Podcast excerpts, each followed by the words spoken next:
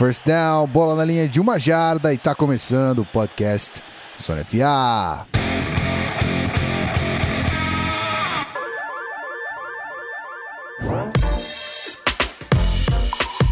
Seja muito bem-vindo você, querido ouvinte, mais uma vez, mais um episódio na área. Estamos aqui de novo, como sempre, toda segunda, quarta e sexta, até o momento, não sei até quando, mas estaremos aqui. E mais uma vez, Rafael Martins comigo, o homem que cria os episódios aí três vezes por semana. Agradeçam a ele, tá? Não eu. Não, tem que agradecer nós dois, rapaz. Porque se não tivesse você comandando as gravações, ia ficar um monte de pauta aí perdida sem, sem gravar. Tá certo? Então, teamwork. Teamwork on three. Muito bueno. É, e é isso. Estamos aí. Essa semana, de novo, três episódios. Já mando spoiler mesmo. E simbora pra palpitaria da NFC. E estou nervoso. Ai, ai, ai. Ai, ai, ai. Pete, você tá aqui também. Me ajuda a segurar o Rafão, por favor. Eu vou segurar e vou fazer frente contra esse menino aqui, já que é, eu, não, eu não pude participar e tinha colocado para escutar amanhã, mas já tô sabendo que ele colocou o meu time na lanterna. Então segura, tá? Segura aí, segura aí. Segura aí. Come eu, tô on, só eu tô só esperando o NFC North aparecer. Tô só esperando. Come on, Eu vou bro. aguardar aqui. Vou aguardar aqui. Na It's- zoeira, it's zoeira. Tô brincando. tô brincando. Tô brincando. É, brincadeiras à parte aí. A nossa análise, por mais que role sempre a sirene do clubismo, tem que rolar uma análise honesta aqui. E é Muito isso bem. que vocês terão nesse episódio de hoje. Muito bem. Gostei. É isso aí. Então, pra falar de análise justa, nada, nada mais, nada menos, ninguém melhor. Eu segurei aqui a tietagem antes de começar o episódio, agora vou soltar a tietagem. Sou fã desse cara há muito tempo. Então, senhores, por favor, estendam o tapete para o nosso querido Felipe Lawrence, o quarterback. Palminhas. Olha aí. Seja muito bem-vindo. É um prazer inenarrável estar aqui presente nesse podcast, que é um dos meus favoritos aqui Oh, em português. Então, vamos falar da NFC. Eu sou torcedor do Giants, então a, Sirene vai ter que ficar a postos também quando a gente chega na NFC East. Então, vamos, vamos ver, o que, vamos ver o, que, o que vai rolar aqui agora. Muito bem. Então, se os senhores já ouviram nosso episódio de Palpitaria da FC, já sabem que a gente já volta pra falar disso aí rapidinho. Sai daí não.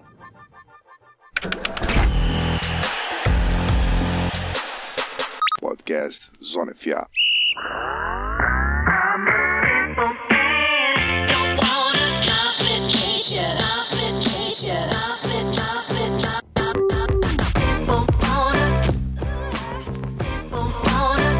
Muito bem, antes de falar dos nossos recadinhos, eu estava no mudo, dei aquela entrada seca, sem. né? Rau. Mas vamos, vamos antes de palpitaria, vamos falar dos recadinhos. Rafael Martins, me ajude, por favor, nessa. Hoje você está aqui. Ajudo, certamente.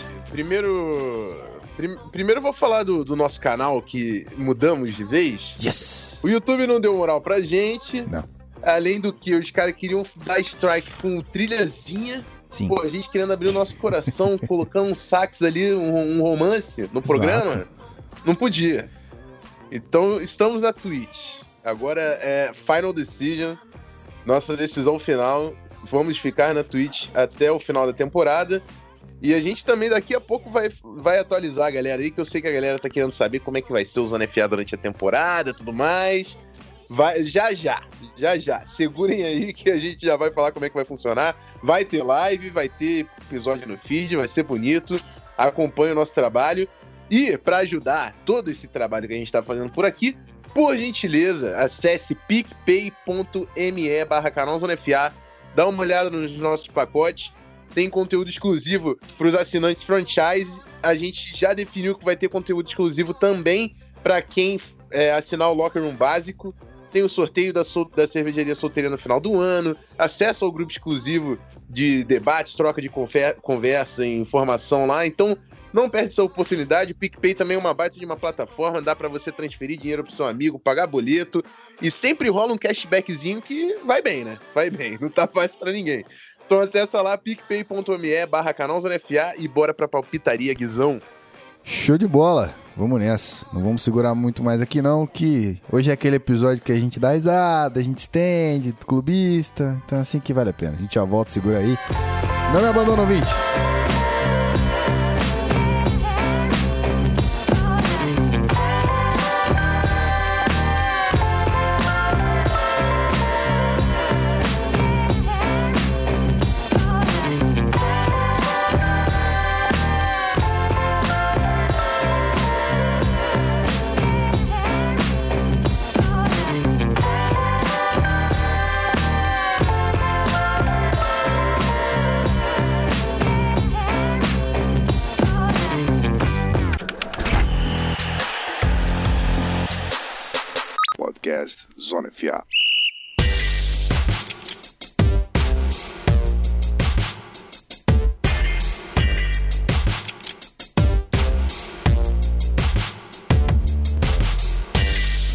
Muito bem, querido ouvinte, você que tá aí grudadinho com a gente desde que recebeu esse episódio no feed, então estamos aqui para fazer a palpitaria da NFC, já que já fizemos da AFC. Um episódio maravilhoso, se você quiser conferir, é só voltar uns dois episódios para trás aí, nosso querido episódio 70, com a participação do do rapaz, me fugiu o nome. Do Fábio. Fábio do O The grande Flames. Fábio, exatamente, lá do The Playoffs.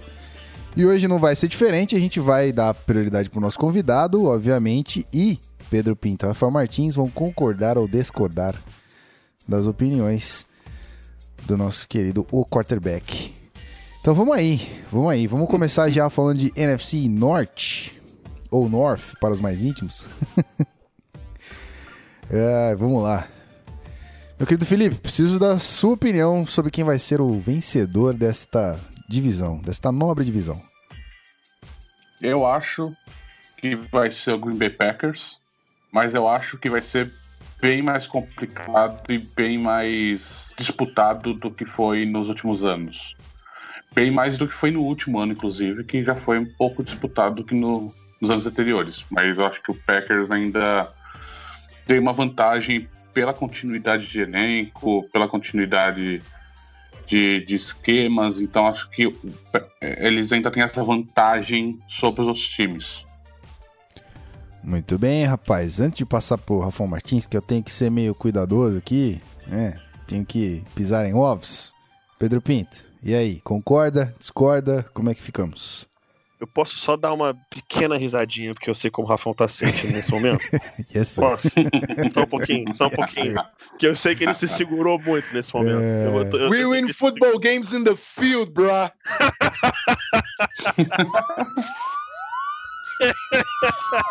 A polícia tá baixando bravo aqui, mano. Meu Deus do céu. Começamos. Ah, por, mais, por mais que eu esteja. I'm not a zoando, talker, I'm a baller. Tô por falando. mais que eu esteja, eu esteja zoando aqui, aqui, meu queridíssimo irmão, é, eu, eu acabo discordando. Eu acho que o grande favorito para essa divisão é o Vikings e eu acredito que o Vikings leve. É claro que tem um fator importantíssimo que é o fato do Kirk Cousins estar chegando num ataque novo, num sistema novo, com companheiros que ele nunca jogou. É, mas essa defesa vem firme e forte. É, o Kirk Cousins é um upgrade em cima do, do, do, do Case Keenum. E tem um detalhe importantíssimo que a gente tem que lembrar: o Dalvin Cook volta saudável, né? O que o Dalvin Cook veio fazendo no início da temporada passada como calouro é, foi, cara, era, era assustador. Ele vai demorar um pouquinho para engrenar, de repente aí na semana 5 ou 6 que ele vai se sentir totalmente confortável, mas é um cara que traz muito, muito mesmo para esse ataque do, do Vikings e hoje é, eu vejo o Vikings como junto com o Eagles os dois times mais equilibrados da NFL em termos de ataque e defesa. Uou. That was, that was bold. Ou não, não sei. E aí, Rafão? É, defende seu ponto, meu querido. Ah, Defende o cara, ponto essa- do Pitts, essa- na essa- verdade. Tenho medo não. E aí? Não, mas não, não, Que é não o tenho... ponto dele, né? Só que muito. o meu- foi o ponto light. Pra mim, Light. pra mim, a sua opinião foi comprada pelo falaria, só que Rafael. Claro. Light. Vamos começar por Jamais, jamais, jamais. Deixa eu ver se já caiu na. Deixa eu ver se já caiu. Isso, isso, vê se o depósito caiu já. Propaganda Aqui, peraí. Bom, vamos lá, vamos lá, vamos lá. Pra mim, o vencedor da divisão será o Minnesota Vikings. Acho que o Packers se classifica aos playoffs, mas assim, o Packers tem um baita de um ataque, tem o melhor quarterback da NFL, quando joga sempre disputa título. E mas eu acho também que o Vikings tem- teve a defesa número um e tem tudo pra continuar com a chegada do Sheldon Richardson, a manutenção de todos os jogadores que já jogam no mesmo esquema juntos há muito tempo. Então a defesa vai estar ali entre, no topo da NFL. E o ataque contra a defesa do Packers, eu acho que o Vikings leva uma vantagem. Tem a melhor dupla de wide receivers da NFL. Kyle Rudolph é extremamente seguro como Tyrande. O Dalvin Cook é uma estrela em ascensão. Latavius Murray, que teve uma baita de uma temporada, oito touchdowns no passado. A linha ofensiva é, sem dúvida, a grande questão do time, mas coloca o Minnesota Vikings na frente. Vai ser briga boa com o Packers também, que eu acho que se reforçou na temporada. Mas Skull Vikings. Não, não seria diferente, né? Eu não vou nem acionar a sirene, porque não seria diferente. Se o senhor colocasse outro, outro time aqui, seria bizarro. Eu não, eu não entenderia o que estaria acontecendo. Mas, ok. Eu até colocaria em uma situação diferente. Há uns dois anos ou três anos atrás, eu colocaria o Packers como favorito, sem problemas. Mas agora não, né, amigo? Agora tá tudo bonito, tá tudo lindo. Tá bom, tá bom. Já que já temos nosso vencedor, então vamos ao perdedor dessa divisão. Vamos ao último colocado, aí a bola volta pro nosso querido Felipe. E aí, meu cara? Último colocado da NFC North. Eu vou ficar muito chocado se não for o Detroit Lions. Porque é um time que nas últimas duas temporadas terminou com nove vitórias, sete derrotas. E, e tá com um técnico novo. Apesar de ter mantido o Jim Bob Cooter como coordenador ofensivo, acho que é, essa, essa dificuldade de se adaptar a um técnico novo com um elenco que eu acho que é abaixo dos outros três da divisão, vai causar um certo problema.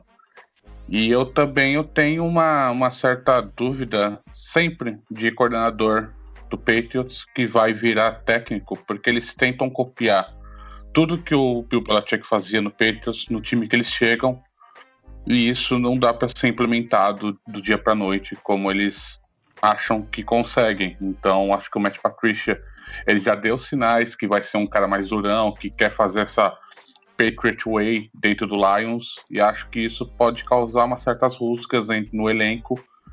E acho que é, não- talvez isso afete a produtividade do time. Ontem eu vi o jogo do Lions contra o Giants, e a linha ofensiva do Lions, a titular, me preocupou um pouco. Não consegui.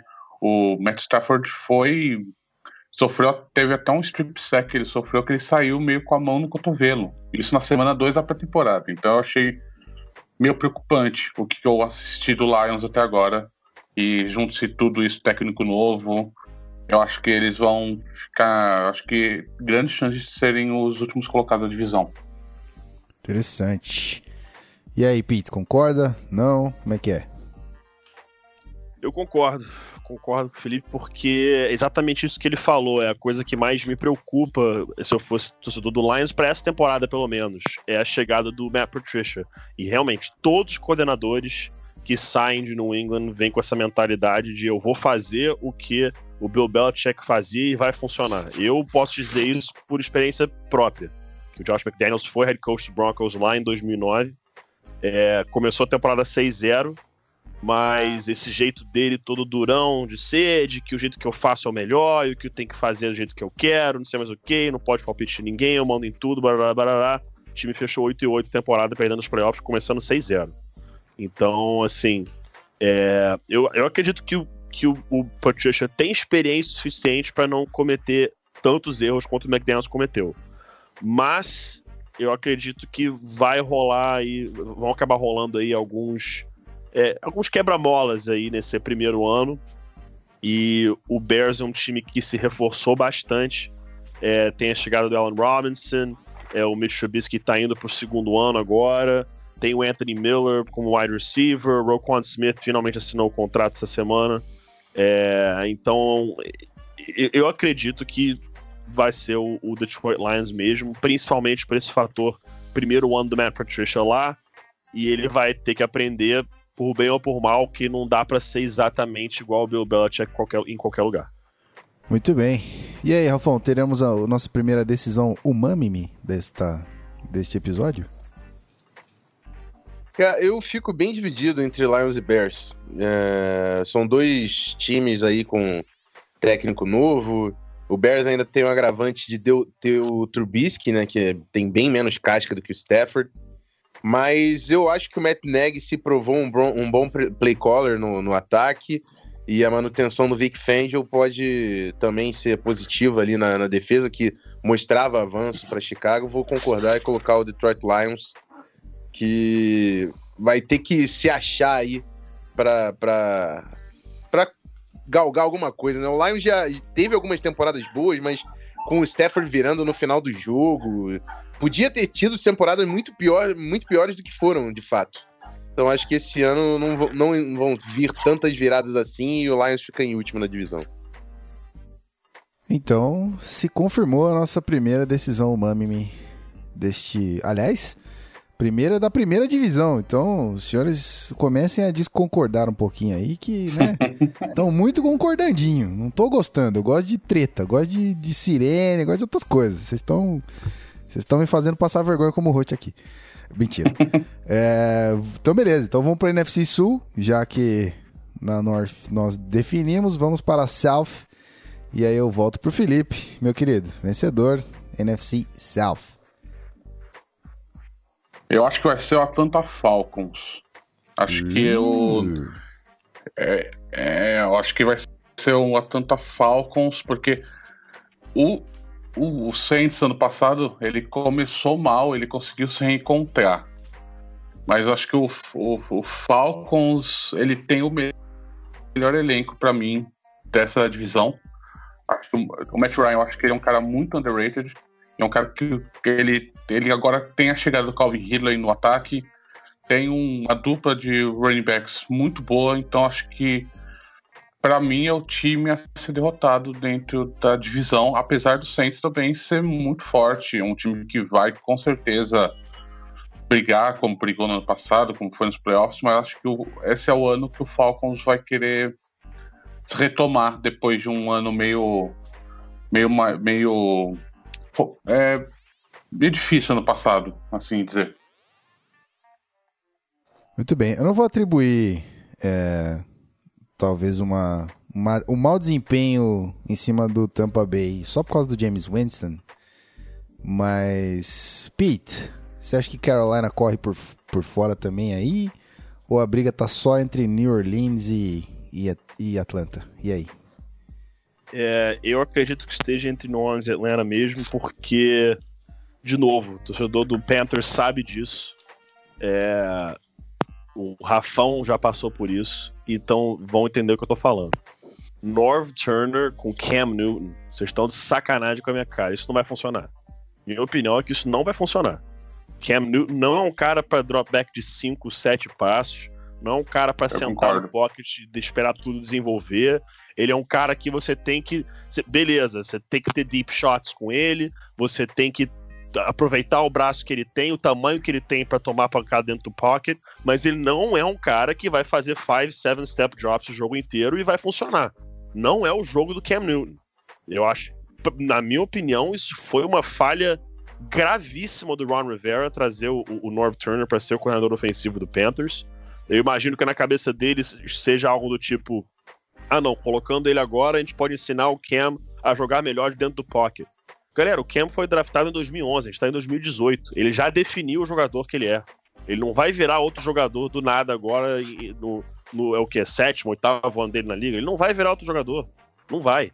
No ano que ele foi. eh, Do ano que ele foi MVP até agora, de 40 ou 41 quarterbacks, não lembro qual podcast que eu ouvi isso, é um podcast americano, mas de 40 ou 41 quarterbacks classificados, ele foi o pior quarterback da NFL em termos de conversão de terceira descida. O pior. Ele não é esse tipo de jogador que o, que o Norv Turner utiliza para quarterback.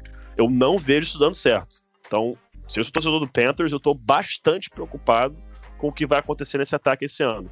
Podem calar minha boca? Óbvio que podem. Já tive minha boca calada várias vezes aí, em várias opiniões diferentes. Mas essa eu acho muito difícil de acontecer. Dito isso, é, eu acho que vai ser apertado aí entre o Falcons e, e, e o Saints. É, mas pelo talento que o Falcons tem, tanto no ataque quanto na defesa, eu também acredito que o Falcons acaba levando essa divisão. Ok. Meu querido Rafael Martins, sobramos para o senhor. E aí, concorda, discorda? Como estamos nessa briga de NFC South para os campeões? O campeão, no caso, né? Eu acho que o, o Saints teve um baita de um momento no ano passado. Acho que é um time muito bom e deve ir aos playoffs.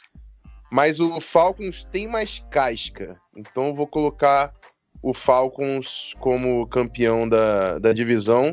Até porque o Saints tem uma galera aí indo pro segundo ano, pode ter um sophomore slump. Não- talvez não seja a mesma coisa do que foi ano passado. Dou uma beiradinha de vantagem pro Falcons. Muito bem. Então vamos começar com a briga de baixo da tabela. Eu não, não vou indicar que Tampa Bay vai ser o, o último colocado de novo. É, mas eu acho que James Winston vai fazer muita falta aqui que Fitzpatrick não vai conseguir segurar a bronca. Apesar do North Turner em Carolina. E aí, Felipe? É contigo. Eu essa. concordo. É, eu concordo. Acho que o Buccaneers está numa situação meio estranha. Eles fizeram uma off-season estranha. James Winston vai, ser, vai perder os três primeiros jogos por causa de uma, uma suspensão, por causa de um caso de assédio que ele cometeu. E tá uma off-season estranha. Eu não, não tô botando. Não tô botando muita fé nesse, no Buccaneers, porque eu não vi o time se reforçando a ponto de conseguir brigar por vaga nos playoffs, muito menos para tentar ganhar a divisão. E acho que é um time que tá meio rachado. É essa impressão que eu vejo assistindo os jogos da pré-temporada, vendo, lendo sobre o time, o que, que tá acontecendo. Acho que é um time que tá meio. A chance de degringolar, de, de ser um daqueles times que caem muito de produção e terminam no top 10 do draft, acho que é muito grande, cara, porque eu acho que manter o Dirk Cutter como técnico foi uma decisão meio bizarra, porque é um cara que não tá. Não, não, não evidencia as qualidades do James Winston. O time já meio que jogou ele embaixo, o Winston embaixo do trem. Então acho que assim, é meio, tá, tá uma off-season bizarra e acho que isso afeta a produtividade do time, afeta o moral deles, dos jogadores. Então acho que Pra mim vai ser bem difícil eles não terminarem em último. Muito bem. E aí, Pitts, concorda com essa briga de último colocado aí? Ah, Assina embaixo, cara. Assina embaixo. Acho que é, o James Winston já vem se tornando um problema. O Dirk Cutter é uma boa mente ofensiva, mas é aquela coisa que a gente vê é, to- todo ano, toda temporada. Ser coordenador é completamente diferente de ser head coach. É completamente diferente. É como se fossem dois trabalhos que não têm semelhança nenhuma uma, um, um com o outro, cara. Não, não tem. Porque o coordenador, pô, a função dele é arranjar o sistema, é, montar o, ajudar a montar o sistema, fazer o play call, tudo mais. O head coach, ele ajuda nisso dos dois lados da bola. Ele ajuda a organizar o dia a dia do time. Ele define até, cara, tipo, que horas o time vai viajar, que horas vai chegar, qual hotel vai ficar. Ele ajuda até nessas decisões. Então, é, é completamente diferente, completamente diferente. E nem todo mundo é cotado para ser head coach. Então é uma coisa que o Dirk Cutter tá sofrendo um pouco ali com, com o Tampa Bay Buccaneers. E acredito que eles fiquem em último também. É, e dependendo do caminhar da temporada aí, pode ser que o Dirk Cutter não esteja em Tampa Bay é, para 2019. Muito bem. Rafão, apesar do seu passado com o North Turner, a briga continua sendo mais Tampa Bay do que Carolina aqui para o último colocado? Como alguém que já foi técnico, eu sei muito bem que de nada adianta técnico se os jogadores não, não performarem.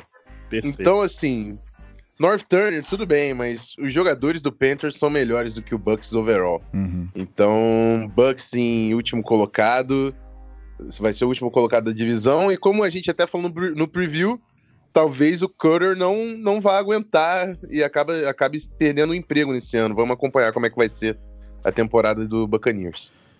Muito é bem. aquele velho ditado muito simples, mas que só diz verdade, né? Players play, coaches coach. Então, é um ditado É muito aí. idiota e muito simples, mas é um ditado que sempre é falado. É Players porque play. às Não, vezes e a acho galera que é quer inverter, Ponto. cara.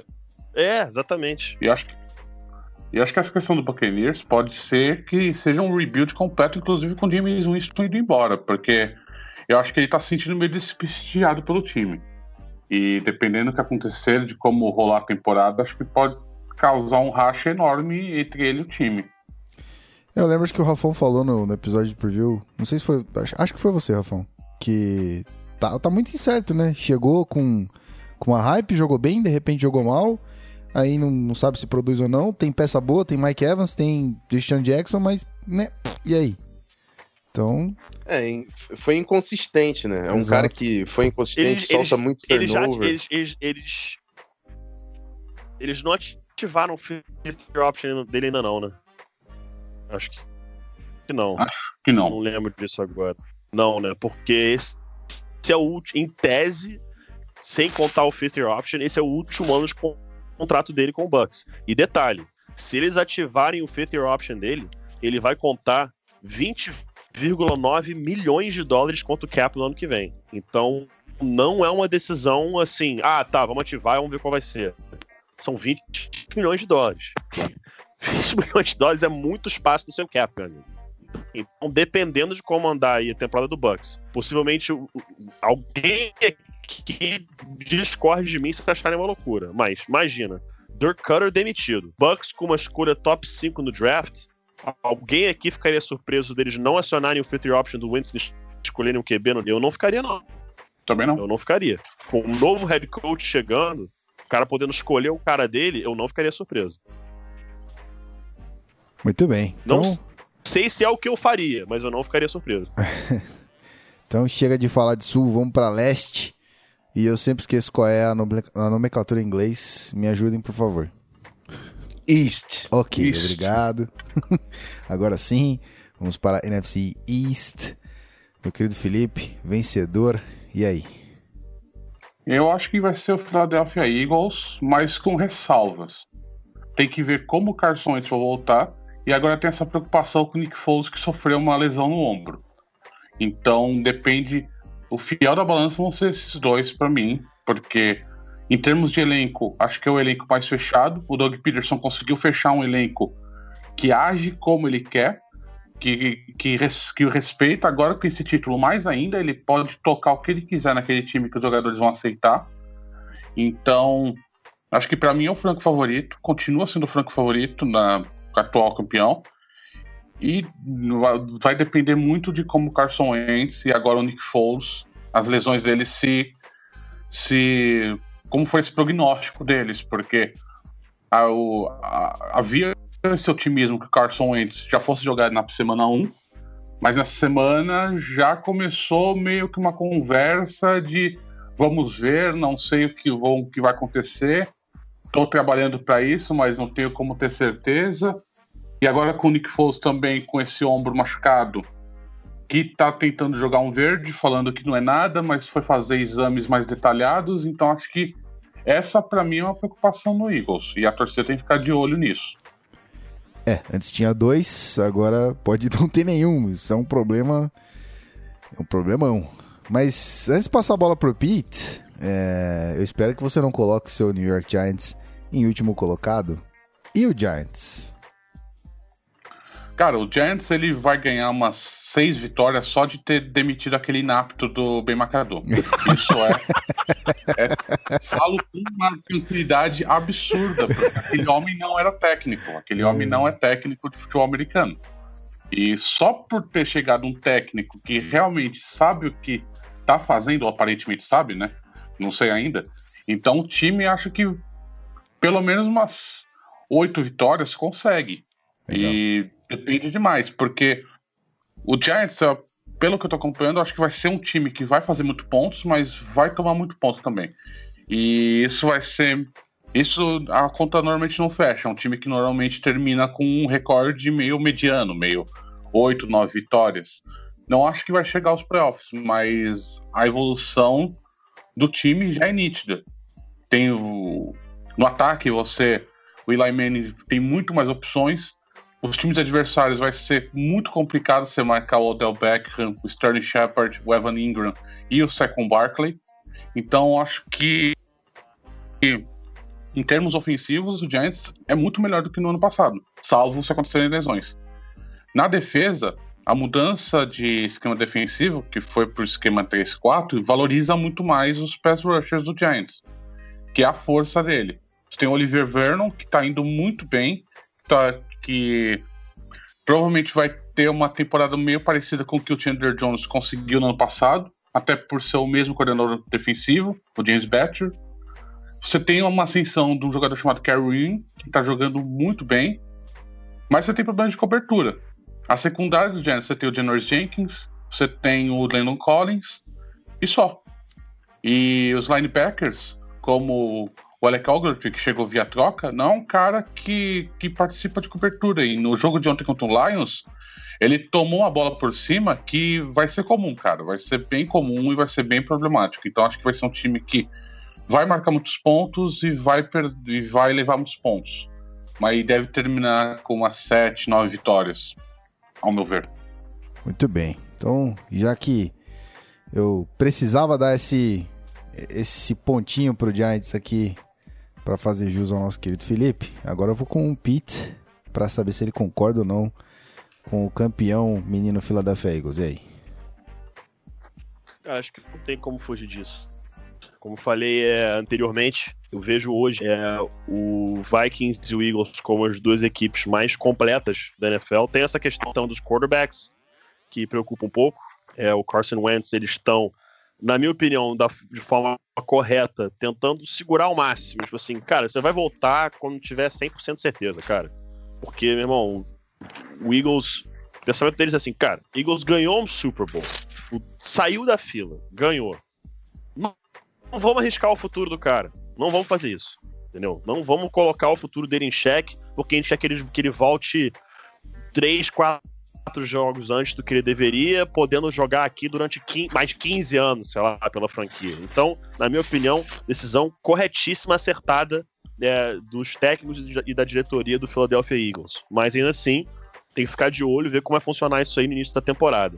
Mas é, ainda assim, muito difícil tirar o favoritismo deles é, dessa divisão. Vejo também o Eagles levando o título da NFC East. Nice and sweet. E aí, Rafão, contigo. Bom, pra mim também o Eagles é o contender aqui. Não tem como eu falar um nome diferente. O time perdeu poucas peças, talvez a- as mentes ofensivas da staff que saíram possam, possam fazer alguma falta, mas é o melhor time da divisão. Bom, então eu vou mandar pra você de novo, meu querido, que o senhor está conciso hoje, está falando pouco. Então, é, vamos para a batalha da- das últimas posições aqui, da última posição no caso. Eu disse que eu não quero é, já atribuí-la ao Washington Redskins em respeito ao nosso querido assinante, o Icaro Nunes.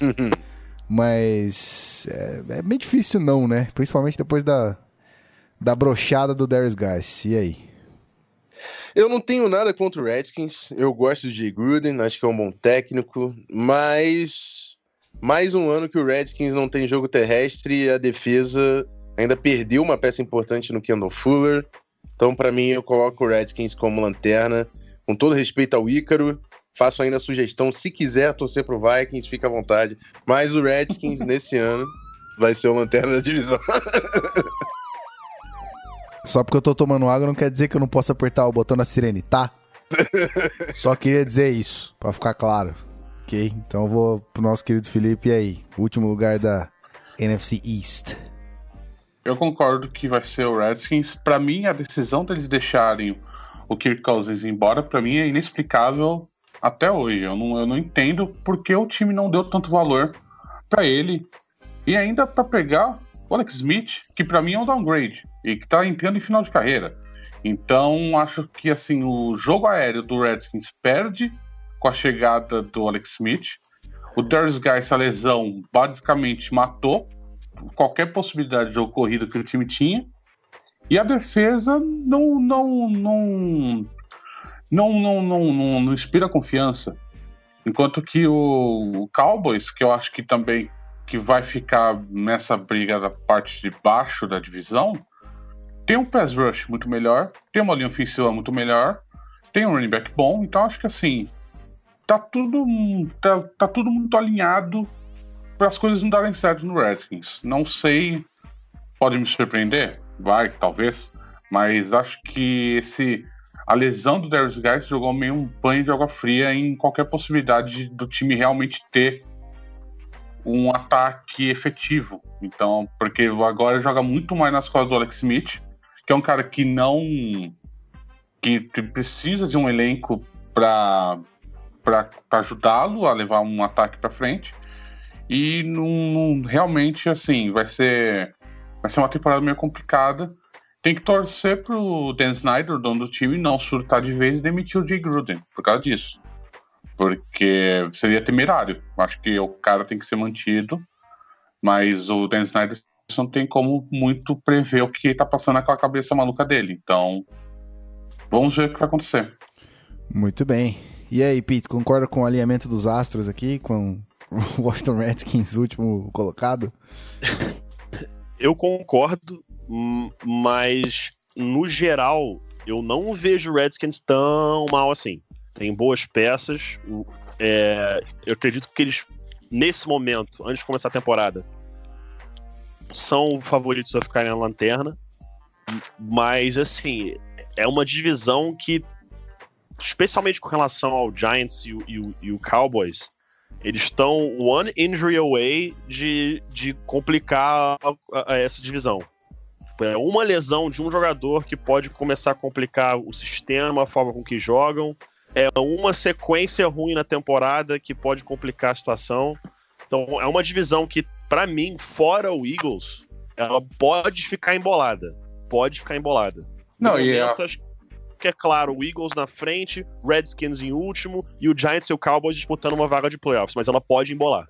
Não, e é uma divisão que não repete campeão há muito tempo, né? Então, assim, tem uma, Exato. rotati- tem uma rotatividade muito grande nessa divisão, mesmo com o Eagles sendo favorito. Então, porque os confrontos internos na divisão, eles são muito pegados, sempre são muito Sempre certos. Não foram. tem nunca favorito, cara. Então, assim, ah, é uma divisão embolada. Nesse meio, acho que tem o Redskins como favorito para baixo, para terminar em último. E o, o Eagles como favorito para ganhar a divisão, mas pode acontecer muita coisa nessa divisão, porque esses confrontos internos eles são sempre malucos, cara. Sempre acontece alguma coisa inexplicável, sempre acontece uma vitória improvável, algum time que que surta no meio e como e perde um jogo que era para ganhar. Então, assim, acho que é é a divisão mais maluca que tem na NFC. Não, não em termos de, de força de elenco, mas de imprevisibilidade por fatores alheios. Então, acho que isso pesa muito na análise da NFC East. Show de bola. Concordo plenamente. Então vamos para a última divisão deste primeiro bloco aqui. E vamos para. Ai, meu Deus. Ai, ai. vamos para a NFC A West. desespero do Não, eu tô menino. coçando a minha cabeça de forma assim. é, preocupante, eu diria. Preocupante. Felipe, não, não, não me deixe triste, tá? Por favor, não me deixe tão triste. Eu já sei, eu já, eu já sei, eu sei, eu sei. Seattle, eu sei. Mas. E aí, campeão, por favor. Olha, eu vou beber do hype, eu vou beber da fonte do hype e acho que o San Francisco 49ers vai ganhar a divisão. Eu, Oh, eu, yeah. tô, eu, tô, eu, tô, eu tô muito animado com o que o Jim Garoppolo vai fazer com esse ataque, com ele comandando, com o Kyle Shanahan montando o ataque dele, como ele quer fazer com o quarterback que ele tem. E apesar do Rams ser o mais time com certeza mais talentoso, eu acho que, acho que o 49ers ele é o aquele que vai encher os olhos na temporada, aquele time que você vai ver que vai, entre aspas, jogar bonito. Sherman, a defesa do, do 49ers ela é muito nova, mas a chegada do Richard Sherman dá uma estabilidade de liderança, um cara que tem esse calejamento para conseguir virar meio que o capitão da defesa. Então acho que o, eu tô apostando muito forte, tô bebendo muito forte no hype do 49ers. Não sei se isso é certo, se, se eu tô muito enviesado assim, porque o que o Jimmy Garoppolo me mostrou no ano passado me tá meio que é, é, afetando a minha, minha capacidade de pensar é, isentamente sobre o 49ers, mas acho que é um time que vai surpreender, é um time que vai ganhar divisão, porque, sei lá, o hype tá muito alto, e acho que o time tá, tá, tá, tá engolindo isso, tá vendo isso e vai, vai engrenar a temporada, porque é, o, é um time que tem boas armas ofensivas, é um time que tem uma defesa com jogadores jovens, então acho que é um time que tem. Acho que é um time que vai competir sério nessa temporada. É, rapaz, eu temo, temo porque isso pode ser muito possível.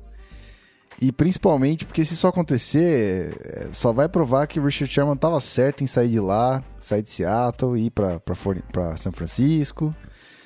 E afirmando que as coisas não estão bem no meu querido Seahawks. Mas eu vou deixar para quem sabe, não vou ficar. É, vou ficar né, falando coisa que eu não sei. Vamos para Pedro Pinto e o campeão desta divisão, por favor. Cara, eu também tô num, num hype train do Jimmy Garoppolo absurdo. É, beleza. absurdo. Eu acho que esse cara ele tem tudo pra ser um, um- um top 5 quarterback em breve, se não já é nesse ano. O cara é um. Eu acho o cara um monstro. Que ele mostrou já pra mim. Ah, eu sei, jogou sete jogos da carreira só na NFL. Beleza, cara, mas são sete jogos, assim, basicamente impecáveis. Ele tem os erros dele, o deep ball dele tem que ser melhorado. Ele tem algumas questões de mecânica que podem melhorar, a leitura dele ele- pode dar uma acelerada, mas ele demonstra coisas de um veteranaço. E o cara tá indo pro quinto ano dele na NFL. Então, é um cara que eu tô no hype train brabo. Dito isso, eu ainda vejo o Rams como favorito. Porque, cara, você olha across the board pro Rams, você não vê uma posição, basicamente, você fala, ah, esse cara é horrível. Não tem um, cara. Não tem um. O ataque inteiro, todas as posições, você olha, pelo menos vai falar assim, tá, pô, esse cara é um bom, é um titular razoável. É, é o- é o- é a pior coisa que você vai falar do ataque. É falar, esse cara é um titular razoável. Tipo, é a pior coisa que você pode falar de qualquer jogador do ataque. Na defesa é a mesma coisa. A única coisa que me incomoda na defesa são os outside linebackers, porque eles jogam no sistema 34 é, do, do, do Wade Phillips. É, e, e- aí- e aí que vem uma questão que, que, que pode ser um problema contra o 49ers. Vou explicar por que isso pra galera.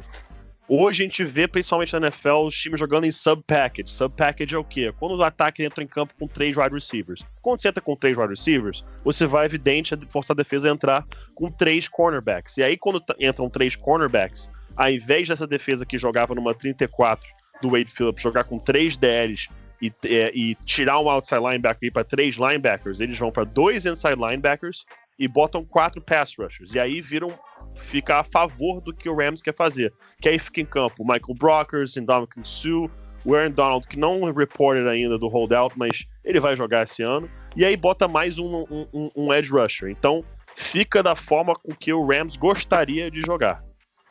Por que, que eu digo que isso pode ser um problema? Contra quem? Contra o 49ers. Porque o 49ers é um time que gosta de jogar com fullback e tight end na formação. Você jogando assim, você vai botar o Rams para jogar numa 34. Eles ainda têm o Ndamukong Suh, ainda tem o Aaron Donald? Tem. Ainda tem bons linebackers lá de fora? Tem. Mas aí que entra o ponto fraco, na minha opinião, dessa defesa do Rams. é Quando eles são forçados a jogar de fato numa 34. E os outside linebackers deles numa 34 não são dos melhores. Os previstos hoje para jogar são é, Matt LeGoncry, nem sei se falei certo o nome dele, e Samson Ebukam. Sinceramente, eu, nem sei quem são esses seres humanos direito. Nem sei quem são. Então, assim, pode ser um problema. Pode ser, especialmente nos confrontos contra o 49ers. E aí é aquele famoso, como diz no futebol, o jogo de seis pontos. Você perder para um time que é da sua mesma divisão complica muito. Imagina se perde duas vezes. Acho difícil. Mas acredito que esse scheme matchup do- da defesa do, Ram- do- do Rams contra o ataque do 49ers pode ficar muito interessante em confrontos diretos. Mas ainda assim, no geral, pela forma com que a liga joga hoje, pela forma com que o Rams está montado, eu vejo o Rams como favorito da divisão. Mas esses confrontos, especificamente contra o 49ers, acho que os dois jogos esse ano vão ser jogaços, aqueles must-watch games da temporada, Rams e, e 49ers. Muito bem. Então, Rams leva a divisão, é isso? Isso. Isso, ok. Então, Rafael Martins, preciso da sua opinião nesse momento, meu querido. É, agora o Rams e 49ers vai ser ainda um confronto de rivalidade mais acirrada, porque estão os dois na Califórnia, né? Então tem a, a região ali que vai ficar aquecida. E eu vou, vou um pouco além dos comentários do Pitch. Para mim, todos os linebackers do Rams dão uma porcariazinha, assim. Difícil salvar alguém. Isso não é aí. só os de fora, não. Até Isso aí. Isso aí. Mark, Mark Barron é ok. O Ramick Wilson do Chiefs é ok. Veio do Chiefs agora, né? Mas falta talento ali. Então acho que a segunda linha da defesa é toda capenga. Mas ainda assim eu também concordo que o Rams leva, até porque o Sean McVay chegou nos playoffs. Acho que o Kyle Shanahan tá um passinho atrás no cronograma do, do time, né? Ainda vai amadurecer o- como um time. E o Rams acho que tá um passo à frente nesse quesito e tem talento pra caramba em todo o elenco. Então, Rams é o campeão da NFC West. Ok, ok. Tava aqui lendo o nosso querido Locker Room. Inclusive, se você. Ó, aquele jabá. Se você, querido ouvinte, quiser participar, chega junto. PicPay.me barra canal Zona FA. Ok. Então vamos aí.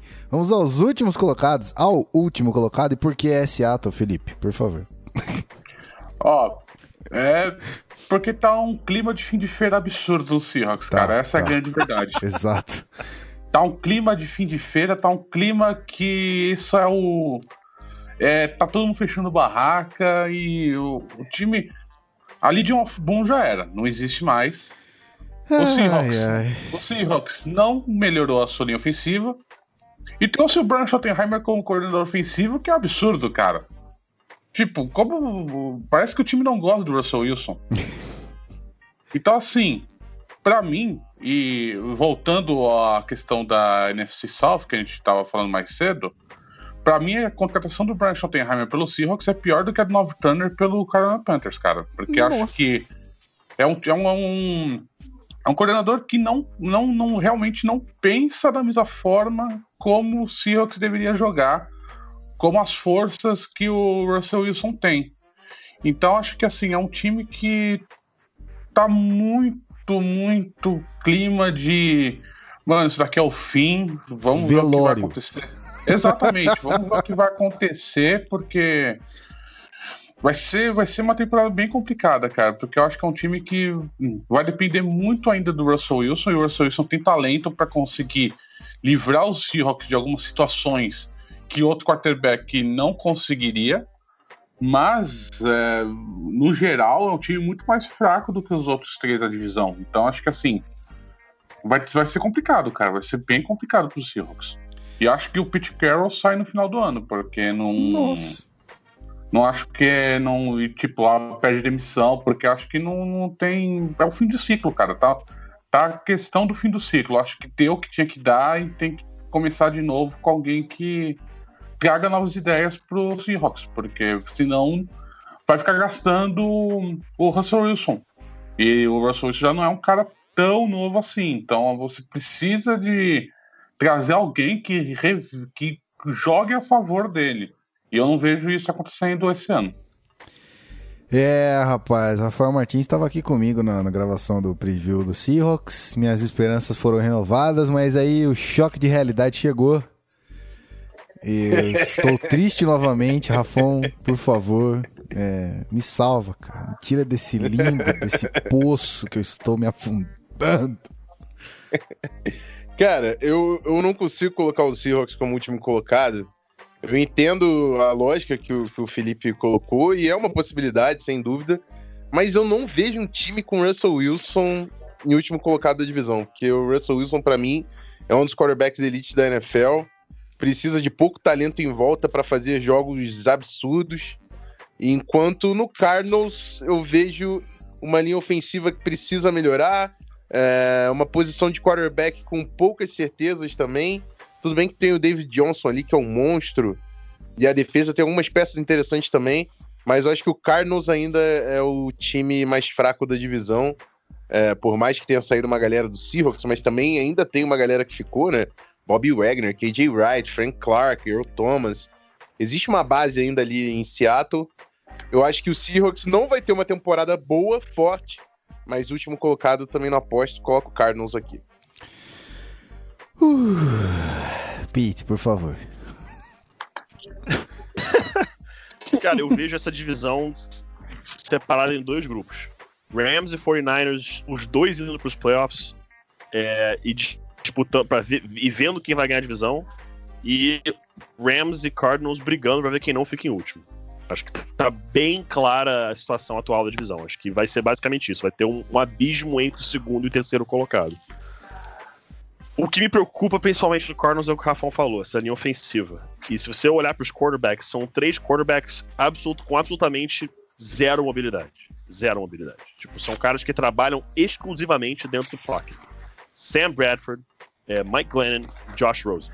São três caras que trabalham puramente dentro do pocket, são caras que não criam jogadas, são caras que trabalham on time, in rhythm, e que se não tiver tudo no ritmo bonitinho, vai tudo, por perdão a expressão, vai tudo pro caralho. Se, se não tiver bonitinho o ritmo da jogada, a jogada vai para o espaço, vai pro caralho, não vai funcionar. Não vai, os três são assim. Então, eu acho que esse ataque do, do, do Cardinals tem tudo para sofrer muito nessa temporada e a gente vê o Sam Bradford em algum momento se lesionando, ficando algumas semanas fora mais uma vez. Esse, o streak dele acredito que continue nessa temporada. É... Cara, muito difícil, cara. Muito difícil definir quem, quem eu acho que é o pior aí nessa, nessa temporada. Eu acho que acaba sendo o Cardinals por muito pouco, assim, por um, dois jogos talvez. Porque é um novo head coach, é um novo sistema. São quarterbacks que não conhecem galera que, que joga lá. Então, assim, é, acho que por pouco, mas por muito pouco mesmo, mas o Cardinals em último. Ok, ok. É, vou tentar ficar mais tranquilo, tá? Prometo. peço que todos, peço que todos deem a mão aqui, vamos orar para o Pai Nosso do Bootleg. Santificado seja o Russell Wilson. Tá? Venha, venha a nós o vosso Scramble. Tá, ok? Por favor. Assim como na shotgun, quanto na, na pista. Obrigado. Bom, sendo assim, fico um pouquinho mais calmo. E aí acho que a gente pode encerrar aqui e ir para o próximo bloco. Senhor Rafael Martins, o senhor está comigo? Estou. Inclusive, farei novos palpites para todos os prêmios. É, mas você acha que Sou você tá desses. aqui pra quê? Sou desses. Você acha que você tá aqui pra quê? A sua participação ela foi duplicada. Então hoje é o outro Rafael É. Martins, um pouquinho mais É clubista, isso aí. de preferência. Ou, vamos ver. vamos ver. Então tá bom. É nesse clima que a gente encerra aqui e já volta.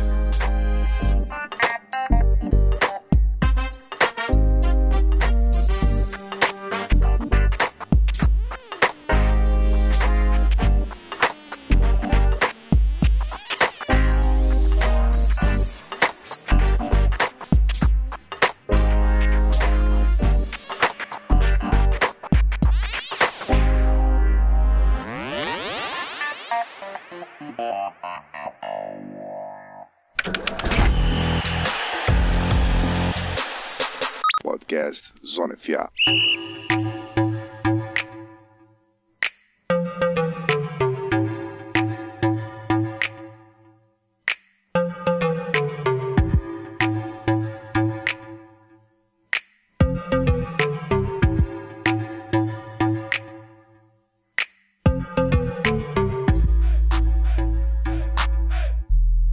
Muito bem, senhoras e senhores, estou com um probleminha no botão do mudo, eu estou esquecendo de desapertá-lo, mas ok, estamos aqui para o segundo bloco. Vamos continuar aqui com as nossas previsões, vamos para as premiações individuais desta NFC. Na real, não é da, não é da NFC, né? Como, como o Rafa me explicou no programa passado, aqui é da liga inteira. Então os senhores estão liberados, viu, Pete? Os senhores estão liberados para colocar o Von Miller como Defensive Player of the Year.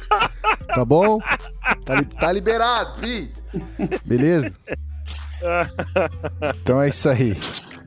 É. Só Já uma. prepara o botão aí, Gui. Já prepara. Mas, já filho, sei, eu tô com o prepara. dedo no. É assim, ó. O meu programinha é, um- é como se fosse um teclado. Então, os números são as trilhas. Prepara, prepara! Caralho. Os números são as trilhas e algumas letras, elas podem ser coisas também. A, a, a, a sirene tá no S, então eu não esqueço. Qualquer coisa é só apertar o S. Então fica tranquilo. É, só uma informação bonita aqui, interessante, antes da gente passar é, para as paradas. Minha senhorita digníssima esposa acabou de mandar uma mensagem que chegou em São Paulo de viagem. E ela falou assim: ó, acabei de passar perto de um lugar onde tinha um monte de gente treinando futebol americano. Olha que legal. Então é isso aí. Treinem futebol americano vocês também, ok? Só queria Respect. falar isso. Aliás, preciso, preciso mandar um, um, um abraço e agradecer pelo jogo limpo que tivemos semana passada contra o São Paulo Storm. Ó, Cara, jogo limpíssimo, limpíssimo. O Vasco Patriotas foi lá pra São Paulo, aí pra São Paulo, no caso, né? E a gente conseguiu é, uma vitória em cima do São Paulo Storm pela segunda rodada da BFA, de 18 a 15, num jogo, cara, muito disputado e muito limpo. Um jogo disputado na regra, batendo forte, duro, mas limpo, cara. E pra mim não tem nada mais lindo que isso no futebol americano, cara. Um jogo que você disputa ali agressivíssimo, mas tudo limpo e na regra, cara. Então agradecer ao Storm aí pelo jogaço, que foi, foi bem divertido. show de bola. Então vamos nessa, vamos começar aqui as nossas premiações. Direto ao ponto, MVP, meu querido Phillips. É contigo. Eu acho que vai ser o Aaron Rodgers. Acho que ele tá num. Tá num. Vai, vai levar o Packers para os playoffs como campeão da divisão, como eu tinha feito a previsão da NFC North. E acho que ele, ele vai. Você tem dois candidatos para mim sérios a MVP, que é o Tom Brady e o Aaron Rodgers. E se os dois forem mal, aí você tem um outro grupo abaixo dele, deles. Mas acho que o Tom Brady, eu acho que ele vai ter uma diminuição de. Não uma diminuição drástica, mas uma diminuição de, de, de qualidade de jogo dele por causa da idade. Ele vai precisar de uma de mais de mais tempo para se recuperar de, de lesões de velhice, basicamente. E o Aaron Rodgers está no alto da, da, da forma física para um quarterback. E acho que, para mim, por causa disso, ele é o grande favorito a levar MVP. Muito bem. Então, Rafael Martins, você e a opinião diferente. O Rafael Martins 2. B1, B2 hoje. É, na semana passada eu coloquei o Big Ben, né? Eu acho que foi o Uhum. Big Ben Isso, né, exatamente. como MVP. É, eu não quero colocar Tom Brady por senso comum. Não quero colocar o Rodgers por motivos que eu não vou falar durante a gravação. Não vai falar, mas não precisa que, não precisa que seja dito Exatamente. também. Então, né? Tá implícito. Então eu vou colocar, rapaz, olha só, vou colocar ah, o segundo título do menino Matt Ryan. Porque eu tô assistindo o Calvin Ridley e eu tô gostando muito do que eu tô vendo. Boa. E já tem Julio Jones, tem Tevin Coleman voando, Devonta Freeman, a OL continua sólida e a defesa evolui também a cada ano. Matt Ryan como MVP. Muito bem. Pedro Pinto, MVP NFL 2018. Eu, eu tava achando que ia dar uma leve ousada aqui, mas o Rafão já roubou meu nome. Ih, Eu ia rapaz. de Matt Ryan. Mas pode concordar, ia não de Matt problema. Ryan. É, Acho que é, é mais ou menos essa situação. Acredito que os favoritos sejam Tom Brady e Aaron Rodgers. Mas a gente tá cansado de ver, tipo, ah não, o favorito MVP esse ano é o fulano e não é. A gente tá cansado de ver isso. Cansado. Então eu vou tentar ir também contra o senso comum aí de pensar que é o Tom Brady ou Aaron Rodgers e pensar em alguém que possa surpreender e ser o MVP nessa temporada. E eu tô com o Rafão nessa. Calvin Ridley chegando, é um cara que tá pronto day one, Julio Jones jogando muito bem, agora satisfeito que deram uma ajustada no contrato dele. O Matt Sarkeesian parece que tá entendendo o que tá fazendo agora nesse ataque, foi péssimo chamando as jogadas ano passado, na minha opinião, mas parece que tá que já se encontrou, teve algumas conversas aí com o Matt Ryan. Então, meu palpite para MVP da temporada também vai para o menino Matt Ryan, seu segundo prêmio na carreira. Ok. Então, já que falamos de MVP, é um prêmio que a gente tinha esquecido, como disse o Rafão, num lapso mental que ele teve na pauta passada. Vamos de Comeback Player of the Year com o nosso querido Felipe. E aí? Esse é um prêmio bem difícil de, de se prever, porque sempre tem milhares de jogadores que, que vão atrás desse prêmio.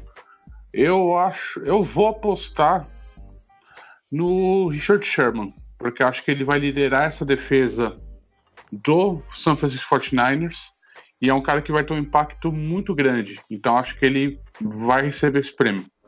Mas é um prêmio muito certo, cara. Você não tem como como, como realmente descobrir quem vai ser o campeão até anunciarem, porque é um prêmio que, se você vê a votação, sempre voa voto para tudo que é lado. Você nunca tem uma unanimidade nesse negócio, então é muito complicado você definir comeback, porque até porque você não tem uma definição certa do que, do que, que é o comeback year. É só lesão? É baixo desempenho? É os dois? Então, assim, é bem difícil de prever esse prêmio. Saquei. Eu ia perguntar exatamente isso, tá respondido. Então, vamos ao nosso menino Rafael Martins, Comeback Player of the Year. Repetido o nome ou não? Não, não, não. Eu lembro que a gente citou o nome do, do David Johnson no episódio passado, mas não Sim. lembro se alguém elegeu. E eu hoje vou colocar David Johnson, running back do Cardinals, como comeback player of the year, que eu acho que o ataque do Cardinals vai girar em torno dele. Então, volume de produção o David Johnson vai ter e vai levar esse títulozinho aí no final do ano. Ok. Então, vamos de comeback. Pete. Então, como o Felipe disse, esses votos são all over the place, né? votam para todo qualquer tipo de jogador, não dá para definir qual o critério. Eu vou fugir um pouco do que vocês estão falando aqui e meu voto para comeback player of the year vai para Odell Beckham Jr. Tá? Ó, O cara jogou Felipe é, gosta. quatro jogos ano passado, é, é, teve aí 302 jardas. Não jogou, não jogou ano passado, não jogou. E esse ataque do Giants, agora ele voltando saudável, Saquon Barkley estando por lá, dando mais essa chance de ser o Eli Manning. E do que os reports têm falado, não sei se o Felipe vai concordar comigo, dizem que parece que o Odell Beckham Jr. colocou o seu jogo em outro nível. Procede isso, Felipe? Não, eu acho que o Odell, ele, ele te- tá realmente num nível mais alto nos treinos, mas assim, eu gostaria antes de ver ele jogando, ele entrar em campo para ver como ele, ele ele vai agir em campo, para ver como ele, uma situação real de jogo, porque o Giants está sendo muito esperto de tentar evitar de colocar ele em campo num jogo que não vale nada, porque eles sabem que o Odell ele é meio perseguido em campo. E então acho que eu ainda preciso ver ele em campo numa situação real de jogo para ver se ele realmente tá nesse nível tão alto que ele tá demonstrando nos treinos. Mas é um cara que tá, no, tá conseguindo os olhos, porque quer um novo contrato, tá voltando de lesão, ele sabe que tem muita conversa em cima dele falando que o cara é só mídia, etc. Então acho que isso vai tá afetando ele, isso para melhor, para melhorar isso, mas eu ainda preciso ver ele em campo pra ter certeza que não, realmente o cara tá num nível surreal de, de, de qualidade. Então ainda preciso ver ele em campo pra ter essa conclusão. Muito bem. Vocês lembram do Rock Go? Alguém lembra do Rock Go aqui? Claro, claro. É. Vocês lembram quem Claro. era? Vocês lembram quem era o apelido do Tony Garrido? Alguém Grande lembra? nazi, Wolverine brasileiro. Exato. Quem? Do Tony Garrido. Você lembra qual era o apelido do Tony Garrido? Chi- Chile Quenta, Chile É. Quenta. Pra mim, o Odell Beckham Jr. é o Chile Quenta da NFL. Eu gosto muito dele, ele joga muito, mas parece que ele. Caraca, eu sei que a galera pesa na dele, Saudades, mas ele pra mim é o Chile Quenta do, do Giants. O sol da meia-noite de Birigui. Exato. Saudades. Cleston! Ah, meu Deus. Cleston, seu braço biônico, muito bom, cara. Saudades. Bom, saudades. Muito bem. Então vamos para a Offensive Player of the Year. Volto para o Felipe. E aí? Eu acho que vai ser o Todd Gurley. Pra mim, eu acho que é o cara que vai comer muita temporada, é um cara que tá num nível de running back muito alto. Pra mim é o melhor running back da NFL. E acho que não, não talvez consiga duas mil jardas nessa temporada, mas é um cara que vai se aproveitar muito do esquema ofensivo do Sean McVay. E pra mim é minha aposta. Acho que vai ser um, vai ser um grande running back nessa temporada. Ok. Eu tenho medo do Todd Gurley, porque joga demais. É... Ravon Martins, preciso do senhor agora para O'Roy. O'Roy não, caralho. Sempre confundo. Offensive Player of the Year. O'Roy daqui a pouco. Espera, Guilherme. Cara, eu vou dar pro Todd Gurley também, que eu tinha dado pro Anthony Brown, Antonio Brown, Antonio Brown. e agora menino Todd Gurley. Eu podia ser clubista aqui, mas eu decidi ouvir a razão Ah. e dar pro, pro menino Gurley. Alright. Pete. É, eu vou dar esse prêmio pra um cara que eu não coloquei como Comeback Player of the Year, mas poderia muito bem ter sido, que é o David Johnson. Como o Rafão falou, acho que esse cara vai ser é, o centro do ataque do Arizona Cardinals. Ele vai pra uma temporada de 2 mil jardas totais, isso juntando jardas terrestres e jardas recebidas. E, cara, o cara é um monstro. O cara é um monstro e eu acredito que o Offensive Player of the Year vai pro David Johnson. Muito bem. Tamo no bate-bola rapidão, então. Felipe, Defensive Player of the Year agora. Contigo.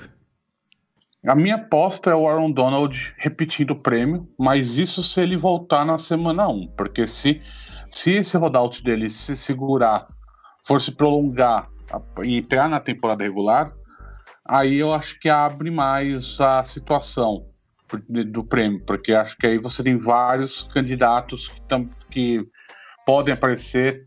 Então acho que a minha aposta é o Aaron Donald, a princípio, mas se, se esse rollout dele se, se prolongar, ele vai perder força nisso, porque a não ser que ele destrua qualquer recorde em, sei lá, em 12, 10 jogos, mas tem que ver. Ok. Então vamos lá, Rafão. Defensive Player of the Year. Contigo. Eu não vou deixar passar duas vezes Isso. a eleição de Defensive Player of the Year Vem. sem colocar o menino Harry the Hitman aqui. Yes, sir. Harrison Smith, Thank o you. melhor safety da NFL. sem argumentos. É isso aí. Ok. Quase. Faltou só um pouquinho pra eu explodir, mas, né? Ainda vou. Não, Pete. justi- justificado. justificado. Pete. Defensive Player of the Year.